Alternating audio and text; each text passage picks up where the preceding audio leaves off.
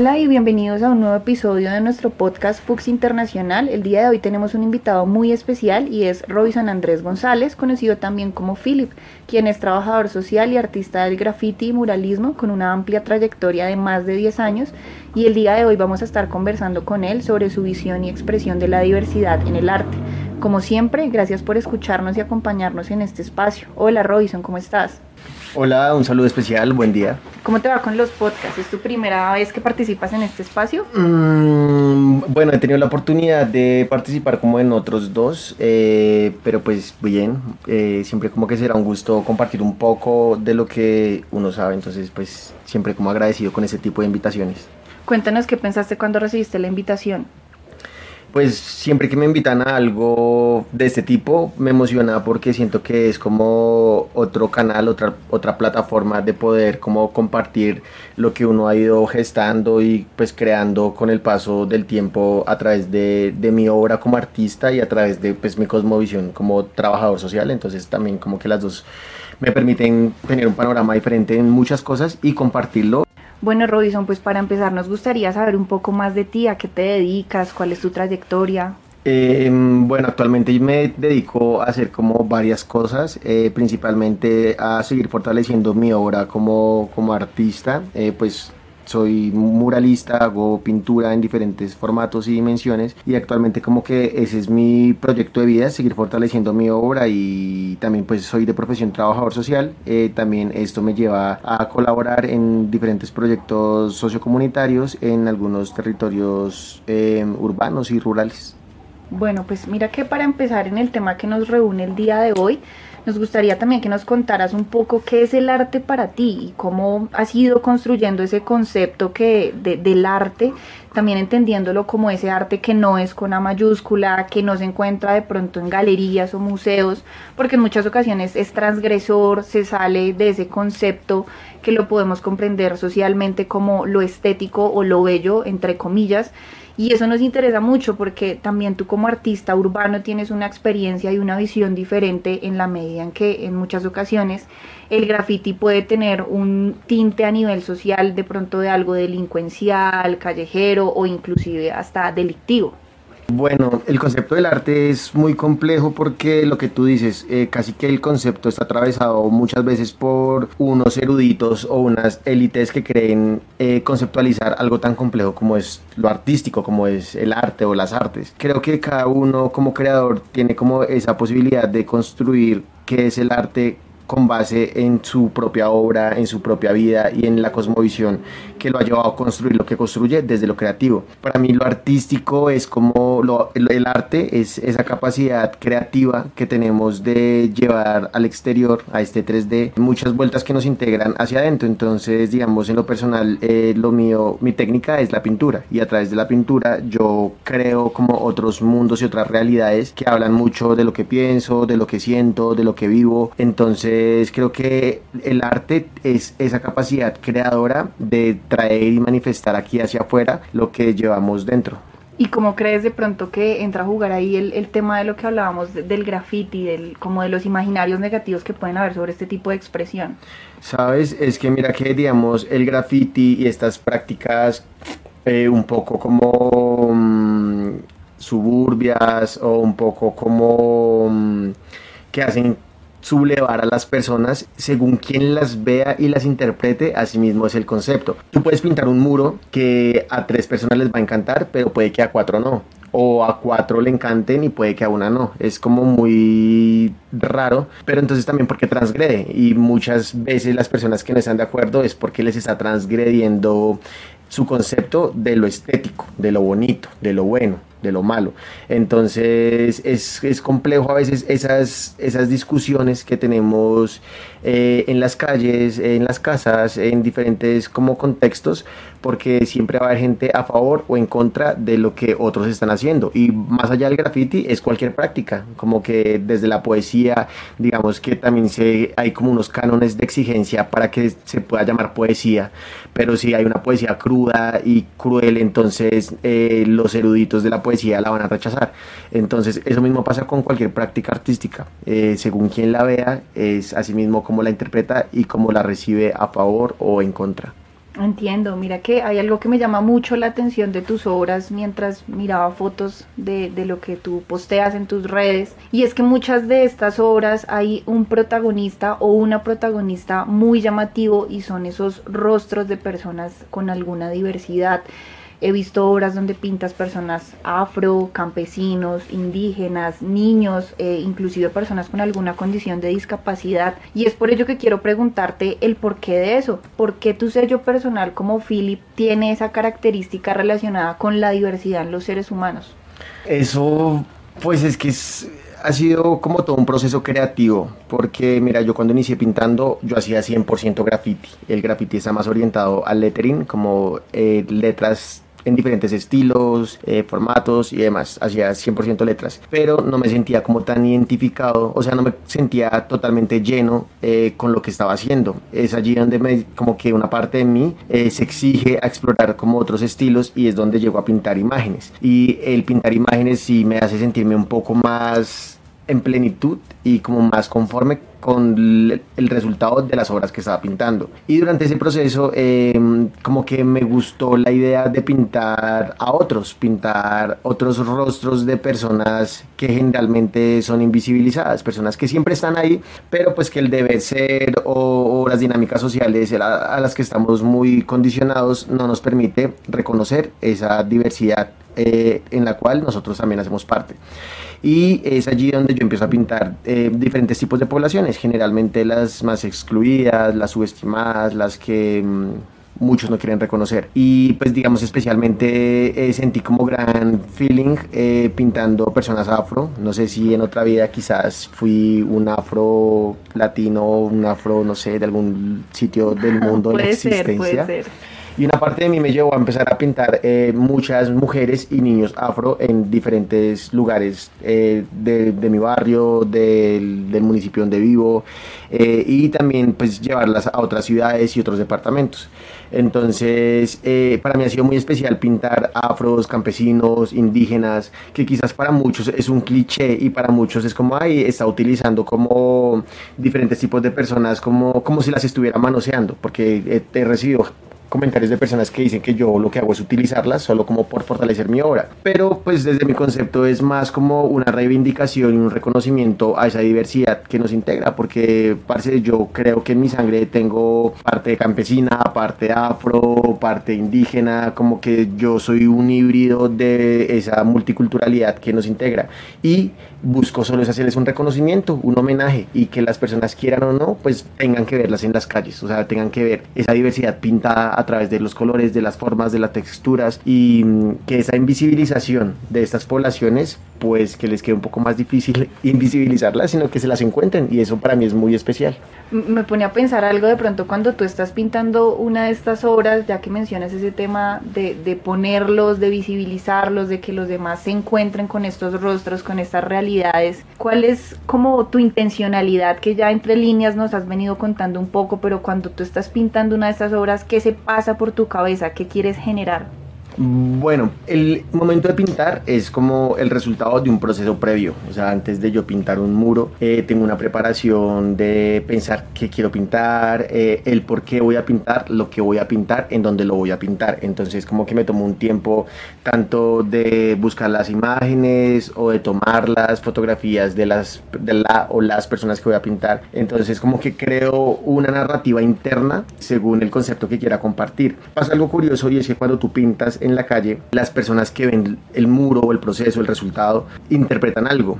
que no siempre está como conectado con lo que yo quise brindar como mensaje y no está mal, sino que lo que te decía hace un rato, cada uno tiene una interpretación totalmente diferente de lo que observa y para mí es totalmente válido y es como muy muy áspero, muy bonito que la gente logre conectar positiva o negativamente con lo que hago. Entonces yo quiero expresar algo y si la persona lo recibe como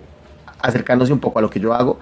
súper, pero si interpreta cualquier otra cosa, para mí es totalmente válido eso, como que conecten de alguna manera y hagan la interpretación que quieran. Entonces, antes de pintar, si tengo una narrativa interna que luego la mm, exteriorizo a través de la imagen y ya luego como que le pongo el punto final al momento de pintarlo. Entonces, sí es como un proceso un poco raro. Es un pre, es, un, es en el momento, es un post también. Claro, porque pasa algo curioso y es que el muro que yo pinto no solo está para las personas que lo ven en las calles, sino al momento de subirlo, compartirlo a redes, tiene un alcance mucho más amplio de personas que ni siquiera pueden que sean del país, sino de otra, otros países, otras ciudades, otros continentes. Entonces eso hace que mm, lo artístico se reconozca o yo lo reconozco como un lenguaje global no es algo como que solo me pertenece a mí y que yo lo pinto y el que lo vea en las calles y en vivo, sino como hoy día la tecnología nos permite como encontrarnos a pesar de la distancia donde cada uno pueda estar. Entonces como que lo artístico, no solo la pintura, sino cualquier eh, lenguaje artístico que sea que se esté gestando en cualquier lugar, hoy día tiene un poder y un impacto que trasciende fronteras. La virtualidad nos permite tener un alcance muy grande, más del que nos imaginamos. Es, es, decir, como que también tus obras o el arte en general, cualquier sea su expresión, se vuelve un patrimonio de la humanidad. En el momento en el que lo plasmaron, en el que hacen la obra, en el que escriben el poema, deja de ser algo propio y se vuelve para los demás, ¿no? Sí, mira, de hecho eh, lo artístico hace parte del patrimonio inmaterial que es como no ese no tangible, sino más bien esa capacidad de o esa riqueza que nos integra al ser humano. Pasa algo y es que infortunadamente mucha gente, yo siempre digo esto, como mucha gente muere sin saber para qué fue buena y mucha gente tiene muchas habilidades muy ásperas que le cuesta a veces reconocerse por no cumplir un deber ser. Entonces, si nosotros todos alimentáramos esas, esos gustos y esas pasiones, parce, no existirían tantas vueltas de salud mental como las que nos atraviesan a muchos, como que a veces eh, no mencionamos que solo con un momento de creatividad podemos ahorrarnos horas de terapia con otros profesionales, que también es importante acudir a gente que tenga como herramientas más sólidas, pero también muchas de esas respuestas las podemos encontrar a través de un proceso creativo individual. Sí, tienes toda la razón. Además que mencionas un punto que me, que me gustaría también abordar contigo y es, es, las comunidades donde pintas, los lugares donde vas. Tienes una amplia trayectoria y no sé si de pronto recuerdes en este momento alguna anécdota o alguna situación específica en la que mientras hayas estado interviniendo con una obra, de pronto haya generado un impacto muy positivo, que alguien se te haya acercado y te haya dicho algo, o por el contrario, algo negativo, que alguien te haya dicho como por qué pinta eso o algún comentario, no sé, discriminatorio existen muchas experiencias, creo que cada pintada, cada intervención, eh, cada proceso creativo es una experiencia y cada una trae consigo muchos aprendizajes. Los, los mayores aprendizajes es cuando generalmente uno está en poblaciones periféricas, donde las personas son mucho más receptivas a estos procesos creativos, como que lo valoran mucho más. O sea, es como, no sé, tú puedes pintar en el norte y tú eres un invisible, la gente como que no te ve, como que no le importas, o sea, como que tú eres alguien más haciendo algo, algo más. Pero cuando tú pintas en la periferia, en las comunas, en esos barrios que son invisibilizados, parece la gente es mucho más agradecida, la gente se acerca a preguntar, la gente quiere hablarte, la gente quiere brindarte algo de beber, de comer. Entonces uno se da cuenta como esa capacidad de sorpresa que todos la tenemos, no todos la practicamos. Y no sé lo que yo siempre digo, como ese deber ser como que nos limita y nos censura de muchas cosas muy ásperas que nos rodean. Pero para resaltar una cara una, un aprendizaje muy bonito y muy especial frente a algún, o sea, alguna intervención. Creo una vez que pinté en una zona rural de Chocó, en el corregimiento Doña Josefa, un territorio que se, una población que se aisló en un territorio lejano a la capital. Entonces como que es, un, es una vereda eh, que es integrada como por ocho familias, familias extensas, o sea, familias que entre ellas mismas han, se han reproducido eh, junto con, como con unos indígenas, o sea, es como una población grande, pero aislada tuve la oportunidad de ir allí a un encuentro de estudiantes de trabajo social. Cuando era estudiante fui, fui como muy activo y terminé allí en un ejercicio de encuentro y allí pinté. Y fue muy bonito porque al momento de pintar todos los niños, las señoras, los adultos, sin importar la edad, se sorprendían de lo que estaba haciendo. Uno, porque estaba pintando una persona afro en un territorio afro. Eh, y dos, porque ellos nunca habían visto a alguien pintar un muro, o sea, un mural. Entonces, para ellos era una sorpresa ver un aerosol, como que ver que uno podía hacer un dibujo a un formato grande, una fachada completa de una casa, y ellos nunca lo habían visto. También porque como son personas que poco salen a, las zonas, eh, a las zonas citadinas, exacto. Entonces el ver eso los niños emocionados no, no creían que era un aerosol y cómo funcionaba, entonces me hacían muchas preguntas, querían todos pintar, como que la gente muy agradecida y muy feliz. Y yo decía como algo como tan, algo como para mí que es tan natural tan normal que a diario lo vivo, como a muchas personas en otros lugares los puede sorprender tanto que uno no sabe a quién está inspirando para que el día de mañana quiera realizar esta práctica. Entonces, así como esta historia, hay otras historias que a veces la gente no quiere que uno pinte o uno inicia y no lo dejan terminar, gente como no tan chévere o que no le gusta lo que hacemos, pero pues no los juzgo solo pues reconozco sus conceptos, que así no sea lo que yo quiera, pero pues hace parte de esa diversidad de la cual queremos como mm, reconocer, entonces así no nos identifiquemos con ello, hay que saber que está ahí. Es verdad, y mira que es, es, lindo lo que me cuentas de esta anécdota porque también me hace pensar lo que tú decías de, del arte como esa, no, tiene un, no se limita a un lenguaje, no se limita a un idioma, no se limita a un único color, sino que por el contrario eh, el arte constantemente muta, se transforma, se adapta a los territorios, a las personas y se construye a sí mismo en muchas expresiones, lo que tú haces desde la pintura, también el arte como tal en el canto, la poesía, el teatro, lo demás, y hay, hay quisiera de pronto preguntarte, ¿tú crees que esa versatilidad que tiene el arte para modificarse y transformarse se puede aportar o nos puede ayudar como tal para construir sociedades más diversas e inclusivas donde no haya discriminación ni rechazo hacia personas diversas como las que podemos ver en tus obras, como esos niños que estaban en el Chocó pintando contigo? Yo sí creo que el, arte, las artes tiene esa magia que puede permitirnos tener un mundo mejor. Un sencillo y complejo ejemplo puede ser, digamos, cuando vivimos hace poco la cuarentena obligada.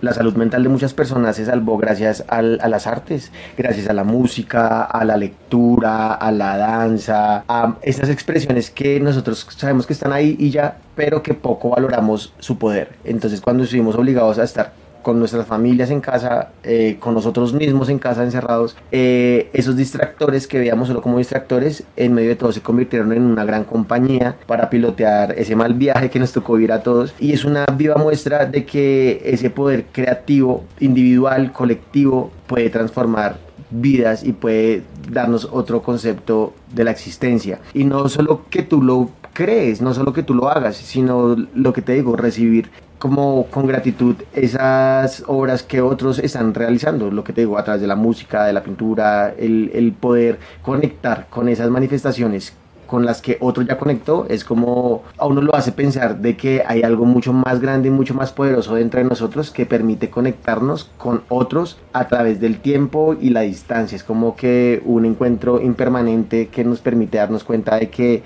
somos poderosos, porque estamos viendo es la creación, no estamos viendo al creador y eso es importante, como la existencia. Habitamos una creación sin saber quién fue el creador. Y existen muchas interpretaciones de quién puede ser el creador, pero lo bonito y lo especial es podernos conectar con esa creación sin importar, pues bueno, sí es importante saber, pues en medio de todo reconocer quién es el, el, que está detrás de esa creación, pero para mí la magia es poder conectar desde la sensibilidad con lo que tú estás viendo, interpretando o conectando, es como es un tema complejo. Eh, eso, en eso tienes total la razón y a lo largo de nuestra conversación he venido pensando también cómo tu experiencia, tu talento, tu relato es una de esas miles de formas en las cuales podemos leer y entender la interculturalidad como ese espacio de visibilización, de reconocimiento, de empoderamiento, de construcción conjunta con los otros también aprendiendo a estar en paz con uno mismo, como tú lo mencionas, porque todo lo que yo quiero darle a los otros, el primero en el que debo trabajarlo es en mí. Y también este, esta interculturalidad como el encuentro y el diálogo, que es un largo camino, claramente en el cual venimos trabajando arduamente para implementar estrategias y procesos en la vida real, porque finalmente lo que necesitamos es eso, generar impactos reales y esas, eh, además también cambiar lo que tú dices, los imaginarios, esas dinámicas que nos son impuestas y que a veces interiorizamos, que reproducen esos discursos de rechazo, que reproducen ese discurso de discriminación a las diferentes formas de vida. Por ejemplo, nosotros en la FUX la interculturalidad eh, la reconocemos como un pilar fundamental para que la educación sea realmente de calidad, sea inclusiva, sea un derecho para todos y todas. Y es por eso que me gustaría preguntarte si tú piensas que el arte puede ser un canal de comunicación intercultural que permita visibilizar, reivindicar y poner en convergencia esas voces de personas o grupos que históricamente han sido segregados. Y en caso de que sea afirmativo, ¿cómo crees que el arte lo puede lograr? Sí, creo que el, arte, las artes eh, son ese lenguaje que nos encuentran, lo que te decía, como no es un lenguaje solo que se queda en un círculo pequeño, sino que puede trascender fronteras, puede lograr muchas cosas y,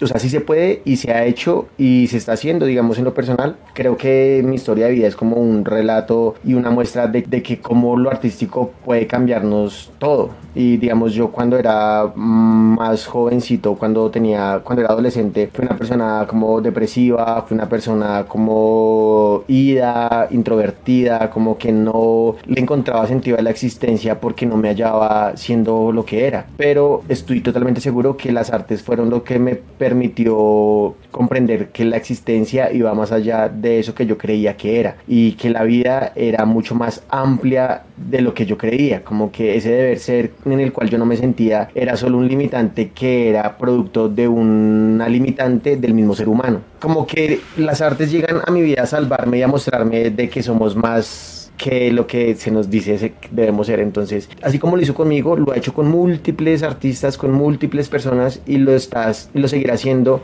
así, a través de, ese proceso creativo de reconocimiento interno, individual y colectivo. Lo que te decía, cuando alguien escribe una canción desahogándose, parece esa canción la pueden escuchar miles de personas con las cuales esa canción se va a identificar. Estas personas se identifican con esa canción y eso pasa con la con el teatro, con la literatura, con la danza, como que esas manifestaciones nos permiten encontrarnos con otros que puede que sean totalmente diferentes a nosotros físicamente, culturalmente, pero eh, esa capacidad de lo artístico permite darnos cuenta que nos encontramos desde la diferencia y eso es la multiculturalidad, esa capacidad de mutarnos, de, de, reconocer que somos un híbrido cultural basados en muchas, de muchas partecitas, de muchas personas, de muchos periodos del tiempo, de muchos lugares y cada uno va gestando y va formando esa personalidad, esa personalidad basado en lo que nos rodea y que directa o indirectamente nos está influenciando y pues ojalá que nos estemos dejando influenciar de cosas propositivas y entonces el reconocimiento de esa multiculturalidad también nos hace darnos cuenta de que hacemos parte de esa diversidad. Tienes toda la razón. Mira que verdaderamente ha sido un espacio muy grato y enriquecedor compartir contigo este tiempo, escucharte,